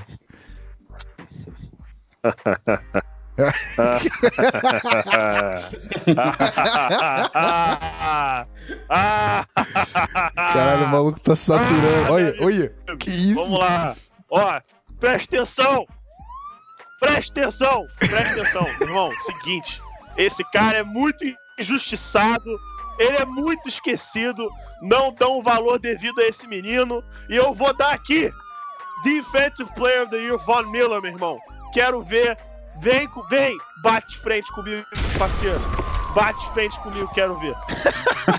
Não, ó. Zoeira, Monster. zoeiras, ó. Baby. Zoeira, zoeira, zoeiras à parte. Zoeiras. Cara, o maluco parecia um Zoeiras à monstro falando. parte. "Brá, brá, brá". Zoeiras à parte. Vai. Zoeiras à parte. É, eu- O que eu acho que pode ajudar muito o Von Miller a subir seu sack total e ser um cara mais produtivo esse ano é justamente a chegada do Bradley Chubb, que é um cara que chega. Claro, não chega pronto, não chega sem ter, ter mais nada pra aprender, não é assim. Mas é um cara que chega com muita qualidade pra jogar oposto ao Von Miller. É, o Shane Ray foi uma escolha de primeira, roda, de primeira rodada alguns anos atrás, mas ele tá entrando no seu último ano de calor, sem contar o fifth year option. Tem também o Shaq Barrett, é, de outside linebacker. Então, jogando ainda por cima em sub-package, é, em terceira descida, o Von Miller tem uma oportunidade para brilhar, porque em terceira descida o Broncos vai jogar com Von Miller, Derek Wolf, Shane Ray e Bradley Chubb para pressionar o quarterback. Os quatro são excelentes pass rushers, não são fora de, o fora de série aí é o Von Miller. Quatro são bons, bons pass rushers. Então acho que o Von Miller tem uma oportunidade esse ano, com o Bradley Chubb jogando oposto a ele, ele, de ter uma temporada melhor, coisa que estava faltando desde a aposentadoria do DeMarcus Ware. No próprio último ano do DeMarcus Ware, vinha muito se lesionando bastante, não jogou alguns jogos, enfim. É, o Von Miller é um cara que é, entra ano, sai ano, destrói. Desde o ano que ele entrou na NFL, ele é o jogador com mais sacks na NFL, desde 2011. O jogador com mais sacks na NFL desde 2011. É o Von Miller. Então é um cara que simplesmente arrebenta. Eu sou fã número um. É clubismo, sim. Podem assinar embaixo é clubismo, não tô nem aí, entendeu? Mas, cara, eu, pra mim, Von Miller, Defensive Player ele tem essa oportunidade agora com a chegada do Bradley Chubb. Ok. Ok. Tudo bem justificado, foi divertido, eu adoro. Então, esse, esse é o ponto. É só pra isso que eu tô aqui. Saudade no clubismo aqui. Ai, ai. Então vamos nessa, vamos para, finalmente, agora sim, acertando a sigla, vamos para o O'Roy. Eu tenho muitos problemas com siglas. Os senhores que acompanham a gente aqui sabem que eu sou um deficitário com siglas. É... Felipe, vamos lá, O'Roy, por favor. Olha, agora você toca a sirene em dobro, Então vamos! porque, porque é o seguinte. é o seguinte, cara. É o seguinte. Saquon Barkley, eu falo que ele vai ser o Rookie of the Year da NFL desde que ele entrou em Penn State, cara. Porque esse é um cara. É, é, é fora de série. É o jogador mais fora de série que eu já vi na NCAA. É um cara que. É um, é um running back completo. É o running back do século XXI, cara. Porque ele, ele, ele realmente tem um nível de jogo muito mais alto do que qualquer outro running back teve no NCAA. Ele vai comer a NFL com farofa, cara. Vai comer a NFL com farofa esse ano, cara. Porque é um cara. Porque esse, esse é um jogador completo. Esse é um jogador completo. Ele, ele, ele, ele tem uma visão de jogo absurda. É um cara que vai ser utilizado no jogo aéreo com toda certeza. E também é um cara que ele, ele, ele, ele bloqueia, ele, no, ele ajuda o quarterback, ele vai salvar a vida do Eli Manning em muitas jogadas, cara. Pra mim é barbada. Essa, essa é barbada. Essa eu não, não- É fácil. não- eu não vou discutir com ninguém isso, cara. fácil, fácil. Não, há- não, há, não há a menor possibilidade disso acontecer. Não há a menor possibilidade disso não acontecer. Então, é isso. Termino. Então, Termino. parei, parei. Drop the mic. É, eu vou tocar mais duas vezes a sirene, porque eu sei que o senhor também é, é torcedor de Penn State. Sim, né? Então, sim. toma aqui, ó. Estudei lá. Então toma aí, Você ó. tá duplamente, duplamente eufórico com esse menino, então. Palmas para essa quantidade exorbitante de clubismo. Que coisa bonita. Muito bem. É, Rafael Martins, agora os ânimos mais baixos. Ô, Roy, por favor. Cara, esse aqui eu não tenho problema nenhum em repetir essa con. É difícil realmente sair dele. Foda, né? O cara faz de tudo e o menino Shermer é um clubismo secundário que eu dou uma empurrada aí como head coach do, do New York Giants, que é um cara que foi muito bem ano passado comandando o ataque de Minnesota e agora tem uma linha decente, diferente da história do Giants nos últimos anos.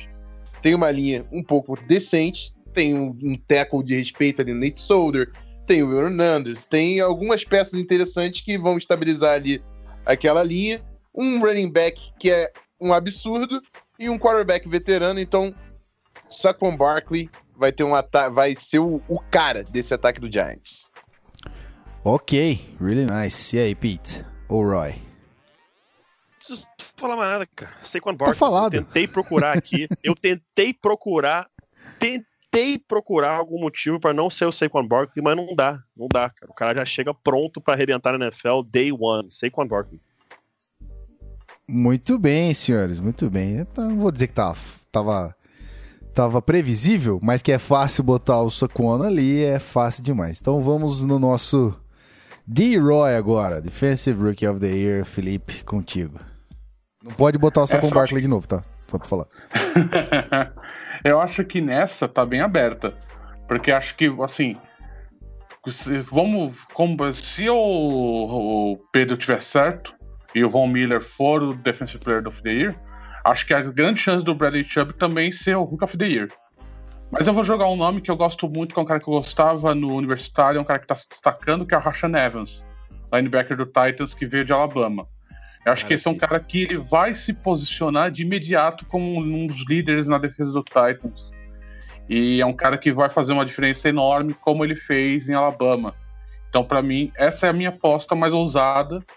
Mas eu acho que o favorito é o Bradley Chubb. Mas a minha aposta é o Rashan Evans. Muito bem. Rafael Martins, D-Roy, please. Bom, semana passada eu coloquei o Derwin James e eu não vou deixar passar também duas premiações sem falar do menino Bradley Chubb, que eu elogiei tanto no processo Ai, aí pré-draft. E Defensive Rookie of the Year, pra mim, o melhor pass rusher da classe, com sobras. E pass rusher é uma das posições que mais ganham esse tipo de título, né? Então, Bradley Chubb com segurança aqui no palpite. Muito bem. Ai, Deixa, eu- deixa eu chamar um amigo meu aqui. Ô, Pete! ai. Vem aqui, Clube Staff, faz favor. Cara, Eu, te- eu tô- eu ju- eu- eu juro pra vocês, tô tentando não clubistar. Eu até falei assim, não, eu não vou falar desse menino. Mas pode, Aí chegam os dois e fazem isso comigo, cara. Tipo, pode. e fica difícil. Vai. Fica difícil, fica difícil. Eu tinha, eu tinha listado aqui três nomes pra falar antes dele. Harold Landry no Titans, Uhum. Derwin James no Chargers Uhum. e Rashawn Evans também no Titans. Uhum. Esses três pra citar aqui.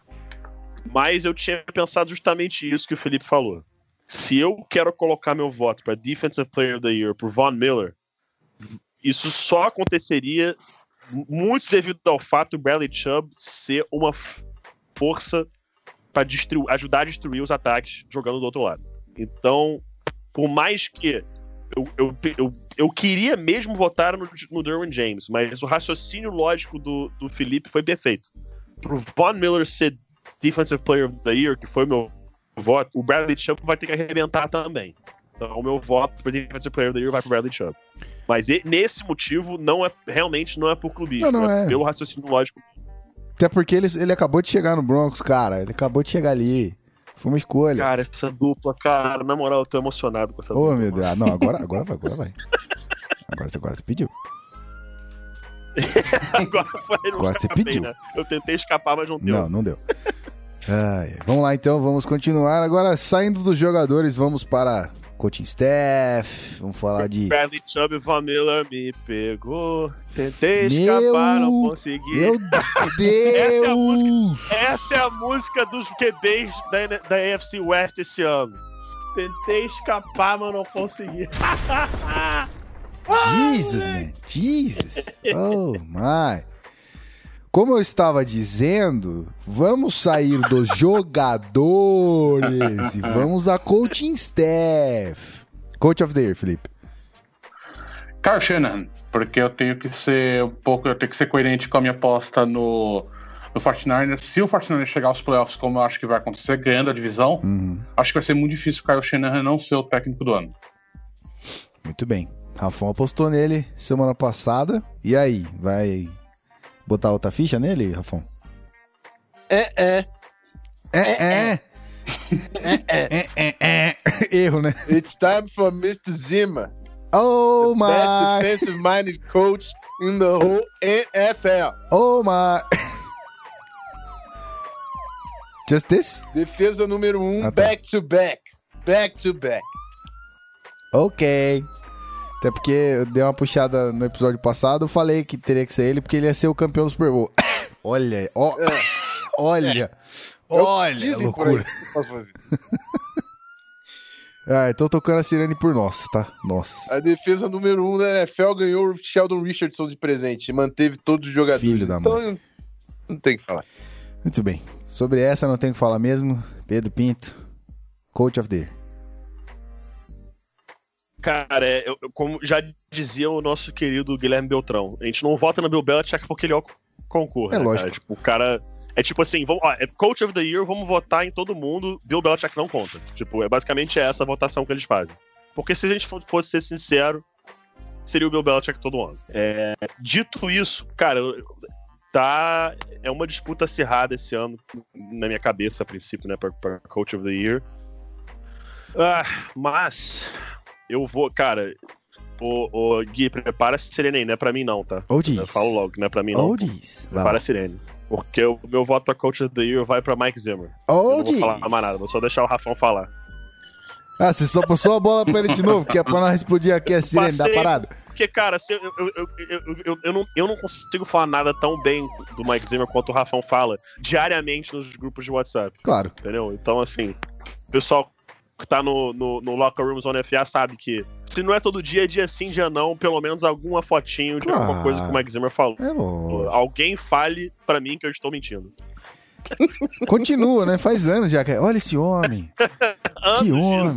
Olha isso. Meu Deus. Não, aquela- só aquela fotinha com um coach destacado e Isso. a foto do Zimmer no fundo. É. É, é só. É. Aí esses dias, esse dia falou lá no, no locker room, falou o seguinte: Nossa, Mike Zimmer tá mudado, tá elogiando a galera agora. Foi, sempre foi secão, agora esse coração tá ficando. Tá ficando mais mole, tá ficando aqui um pouquinho mais doce. não é não, Rafão? Tá mudo, menino. O que eu, vou, eu, vou, eu vou trazer informação, inclusive. Que eu Vai. fa- eu- foi uma frase do Zimmer Que aqui tem informação, sobre. Mike Hughes. Sobre o Mike Hughes. Sim.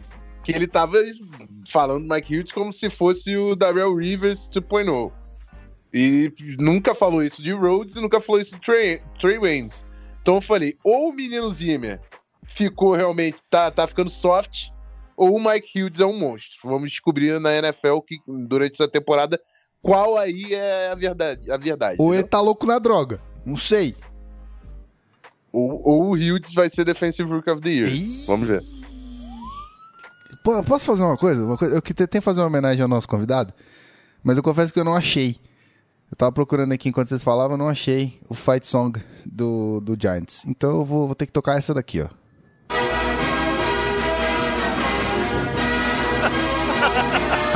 Eu quero ver o circo pegar fogo. Vai, Rafão. Go Vikings, let's win this game. Go Vikings, honor your name. Let's get a first down, then get a touchdown. Hawker, soccer, fight, fight, fight, fight. Go Vikings, honor your Meu score. You healers yell for more. V-I-K-I-N-G-S. Let's go Vikings, let's go. Barulho! Não mandou o Galahorn lá no fundo, né? Tá chegando, ó. Vai, Galahorn.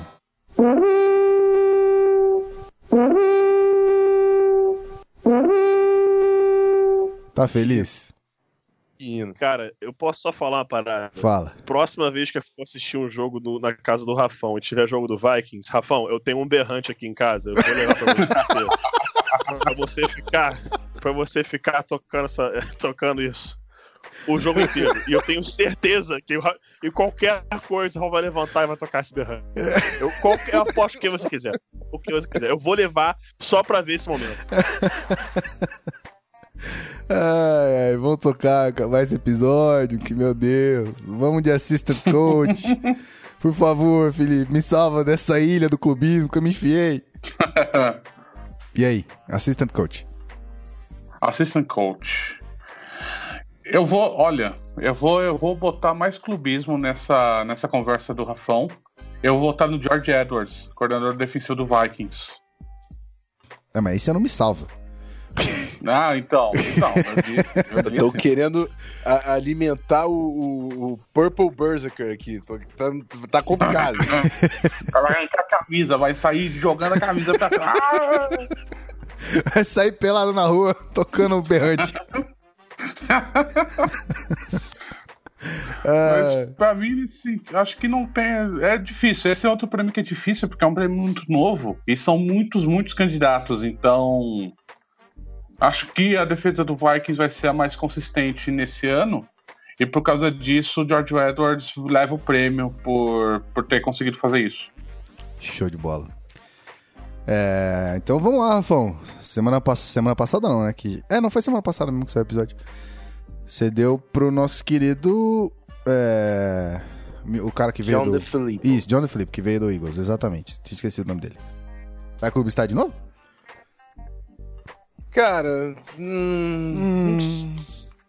assim, eu, eu gostei do palpite do John DeFilippo, mas eu vou, vou tentar num clube estar dessa vez. Changing Paces. É, tenho que pensar num, num play caller. Vou passar a vez pro Pedro, aí você volta em mim. Eu vou pensar em algum Tá bom. outro nome, pra não falar no DeFilippo de novo. Então, então, Pete, por favor, Assistant Coach of the Year. Então, Então, É, John DeFilippo. John DeFilippo, porque. É, assim, por isso que eu já comecei então, porque ia ser justamente esse meu palpite. Oh, jeez. DeFilippo é um cara que ano passado todo mundo ficou sabendo muito aí de, de como ele foi importante, né, para a campanha do Philadelphia Eagles é, rumo ao título do, do, do Super Bowl. É, o pessoal já sabe que ele, ele é muito novo, mas mesmo como quarterbacks coach, ele influenciava muito no sistema e como o sistema era rodado. E ele chegando agora é, em Minnesota com o Kirk Cousins, com as armas ofensivas que tem, é um cara que eu acredito que possa levar esse prêmio esse ano, porque eu, eu acho que esse ataque do, do- do Vikings vai ser explosivo. Acho que ele vai demorar um pouquinho para engrenar, de repente aí umas 4, 5 semanas pro Kirk Cousins realmente ficar bem confortável. É, mas é um, é um ataque que tem possibilidade de ser explosivo. E, de novo, é um time que, cara, você olha para o ataque e você fala: esse ataque tem capacidade de fazer 25, 27, 28, 30 pontos por jogo. Você olha para a defesa você fala: essa defesa tem capacidade de te segurar a 15, 12 pontos por jogo. Como ganhar do Vikings? Tipo, na boa mesmo, como? Porque vai ter que tudo dar muito errado para esse time não, não voar para pelo menos uma Seed 2 na NFC. Vai ter que dar tudo muito errado para não ser pelo menos uma Seed 2, na minha opinião. Muito bem. Engraçado que aqui o Rafão é, estoura a sirene, explode tudo. Aí lá no MVP ele fala assim: Eu vou repetir o discurso do ano passado. É um jogo de cada vez. Beleza? Ali é. Ali a gente, tá, a gente tá trabalhando junto com a staff, entendeu? Ali eu tenho que ter o clima de seriedade, o objetivo, entendeu? Aqui Tá eu tô certo. comentando, lá, pô, foco. É isso. E Foco aí? na próxima jogo. Você achou o nome nesse tempinho que o Pete deu aí? Cara, eu, eu não achei, eu vou ter que colocar o John De Felipe mesmo. É isso aí. Oh my god. Toda essa novela só pra tocar a porra da sirene, meu irmão. Tá de brincadeira Cara, eu tava, minha eu, cara. tava com, eu tava com o nome do, do, do LaFleur, que é um coordenador ofensivo que eu gosto, foi pro Titans. Uhum. Só que eu acho que coordenador ofensivo do ano tá um pouco acima da projeção que eu faço. Por mais que eu, que eu tô querendo ver e tudo mais. O próprio Brian, Brian Double tava querendo ver no Bills, mas ganhar premiação tá um pouquinho demais pros caras ainda. Então tá bom. Então, clube estamos, explodimos coisas, né? Tocamos Fight Song do Vikings, fizemos umas bagunças, mas acho que a gente chegou na- no final desse episódio maravilhoso de Palpitaria, não é mesmo, meus amigos? Eu acho que sim. Com bastante clubismo. Com bastante clubismo. Graças ao Di. É isso aí. Então vamos nessa. Vamos subir a nossa querida trilha, vamos tocar a vinhetinha e a gente volta já já pra encerrar esse episódio maravilhoso. Valeu, gente. Segura aí.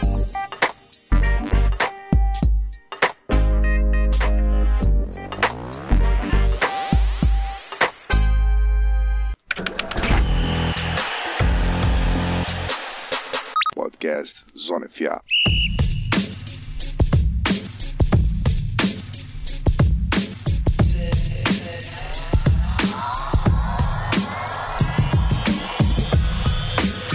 Muito bem, senhoras e senhores, você, querido ouvinte, você que tá aí segurando até o final do episódio, é sempre importante que você fique até aqui, que é aqui que a gente te agradece por isso, certo?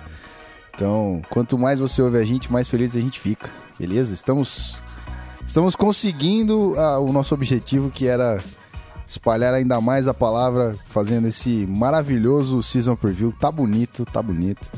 Estamos mais ativos do que nunca, então imagina agora o que virá nesta temporada que está prestes a começar, está breve aí. Primeiramente, antes de passar a bola para os nossos queridos da casa, eu preciso fazer as, as devidas homenagens, as- os devidos agradecimentos.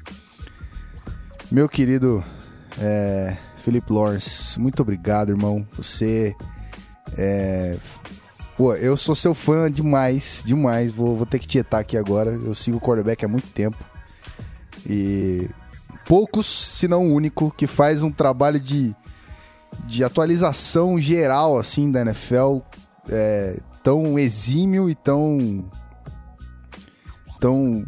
Tão, cara, foda. Só isso que eu vou falar pra você. Trampo foda. Obrigado pelo trampo que você presta pra gente, pelo trabalho lá que você faz no, no quarterback. Então, é, e obrigado demais por ter vindo aqui gravar com a gente. Fiquei muito feliz quando o Rafão conseguiu te convidar. E volta, cara, volta porque a casa tá de portas abertas. Valeu, é nóis. Não, eu que agradeço o convite. Nem sei se eu mereço tantos elogios assim, porque o que eu só faço é escrever um monte de tweet, um monte de besteira. As pessoas mais me xingam do que me elogiam. É, no sabe. Twitter atualmente. E, mas eu agradeço, eu acho realmente esse, o canal Zona FA um dos melhores podcasts de NFL do Brasil. E é isso, cara. Eu tô sempre disponível para fazer podcast. Meus horários são meio malucos, mas estamos aí. só me chama de novo, cara. Tu me chama de novo que eu venho. E aí a gente vai fazer. Faz novos episódios, vamos tocar isso daí. agradeço mesmo, agradeço mesmo o convite. Bem legal. Rafão e o Pedro são dois caras que eu admiro pra caralho, que são dois caras que entendem muito de NFL, mano. Os caras que fizeram um trabalho foda no esporte ativo, que agora acabou, que continuam também no Twitter, continuam fazendo, escrevendo, treinando futebol americano, cara. Então, assim, é muito legal, é um. é- é um- aqui é um negócio que eu me sinto querido mesmo, então agradeço bastante pelo, pelo convite. Tamo aí. Tamo junto, irmão. Obrigado de verdade. É, Rafael Martins, meu querido. Aliás, o Rafael não, eu vou deixar o Rafão por último. Eu vou chamar o Pete. Porque o Pete é aquela coisa que eu não sei se ele vai mandar o tchau inútil ou se ele vai mandar o tchau, né, comportado, né, umas informações ali. Vou, vou, E aí, vou Pete? ficar na minha. Chave, botãozinho, qual vai ser? Eu vou ficar na minha. Marotão hoje, marotão. Só mandar é, dois anúncios aí pra galera. ok. Importantes, importantíssimos. Aproveitar que tá na live, que esse podcast ainda vai ser semana. São três anúncios, então, né? Vamos lá. É, é, pro pessoal que gosta e mora aí no, no estado do Rio de Janeiro e gosta de comprar futebol americano, na semana que vem, dia 26 de agosto, tem Vasco da Gama Patriotas e Flamengo Imperadores, válido pela terceira rodada da Liga BFA. O jogo vai ocorrer lá em Belfort Roxo, 10 reais de ingresso. É, eu vou botar o endereço no meu Twitter, é o endereço do jogo certinho, mas o jogo está confirmado para 26 de agosto, às 2 horas da tarde, 2 ou 2 e meia da tarde, se não me engano, acho que às 2 da tarde, do domingo, dia 26 de agosto. Então estão todos convidados aí a assistir a partida. Nice. É, a segunda coisa é informar o que vai começar a acontecer no Instagram do Zona FA. Isso aí. Nice. Pessoal que não segue ainda, segue lá, arroba canal Zona FA no Instagram, que a partir da semana que vem, toda quarta-feira, tem aquela coisa lá das perguntas do Instagram, me faça uma pergunta, tudo mais, sei lá o quê. Quando são seus amigos fazendo me faça uma pergunta, é, é- é chato, né? Porque você vai falar, não, por que você tá fazendo. Você vai perguntar o quê pro seu amigo? Ah, ô Pete, qual é a cor da sua cueca? É, exatamente, né? Essas palhaçadas assim. Lá no Zona FA não, nós vamos fazer toda quarta-feira. É, toda quarta-feira a gente vai fazer aí das 18 às 22 horas. Vamos responder perguntas da galera. A gente pode começar com uma coisa bem aberta, qualquer tipo de pergunta. De repente, passando a rodada, a gente fala pergunta sobre a última rodada ou sobre a próxima rodada, a gente bota um tema específico. E estamos aí, é claro, também preparando para futuramente. A gente tem até convidados participando aí dessa, dessas perguntas de quarta-feira. É, eu vou começar fazendo, depois o Rafão pode assumir, a gente pode ter convidados aí, é, nomes ilustres do FABR, né? A gente já tem um convidado que eu posso até já confirmar aqui que, que vai participar em algum momento, que é o nosso head coach lá no Vasco Patriotas, o Bruno Baranas, Boa. que é coordenador ofensivo da seleção brasileira sub-19. Trabalhou ano passado a temporada como graduate assistant em Georgetown. Então é um cara que saca bastante futebol americano, já topou, vai participar em algum momento. Então fica esse anúncio. aí. E o terceiro, eu vou deixar ainda meio enigmático aqui. Mas o pessoal viu no, no tweet ontem à noite do Zona FA. Um aguardem lá com a fotinha, fotinhazinha, vamos ao tape. Então vamos manter nesse, nesse aguardem. Aguardem. Fica no né, hype. somente. Fica no Somente. hype. Fica no hype. É isso aí. hype. Então, ao, ao som de, de muito hype, é, Rafael Martins, você, meu companheiro, meu co-host, meu produtor de pautas, meu pauteiro. Tchau. Deixa a pauta no jeito, direto. Que delícia. Direto. Que delícia. Pauta no jeito, meus queridos. Ui. O... É isso. Agradecer a galera que ficou aí até o final do programa, ouvindo a gente falar um monte de abobrinha, clube está pra caramba. Mas o programa de palpitaria é pra isso, irmão. Exato. É pra, pra ser solto. Solto. É, Vou mandar agora o resultado do nosso draft, né? Oh, Nosso yeah. draft de colaboradores. Tem uma galera acompanhando na live, uma galera que vai acompanhar no feed. Mas são os seguintes nomes. Eu agradeço todo mundo que participou, que mandou texto. Eu olhei todos os textos. É, a gente decidiu não, não é, fazer uma seleção realmente, não abraçar todo mundo que, que mandou. Então, o seguinte: é, Julian Anzoateg, é, Lucas Brogni, William Rezende e Marcelo Henrique são os quatro colaboradores eleitos no draft do Zona FA que vão participar com a gente produzindo conteúdo no site e a gente vai entrar em contato para estabelecer esse cronograma e passar os detalhes. Parabéns aos amigos e muito obrigado a todo mundo que participou. E é isso, agradecer também a presença do Felipe e não deixa de seguir lá o arroba o, arroba, o quarterback, que como o Gui disse, tá sempre atualizando aí o mundo da NFL. E é isso, Guizão. Até a próxima, hein? Fico nessa. Até a próxima, meu querido. E até a próxima pra você também, querido ouvinte que tá aí no vídeo até esse realmente finalzinho, certo? A gente se vê semana que vem. Um grande abraço e valeu. Tchau.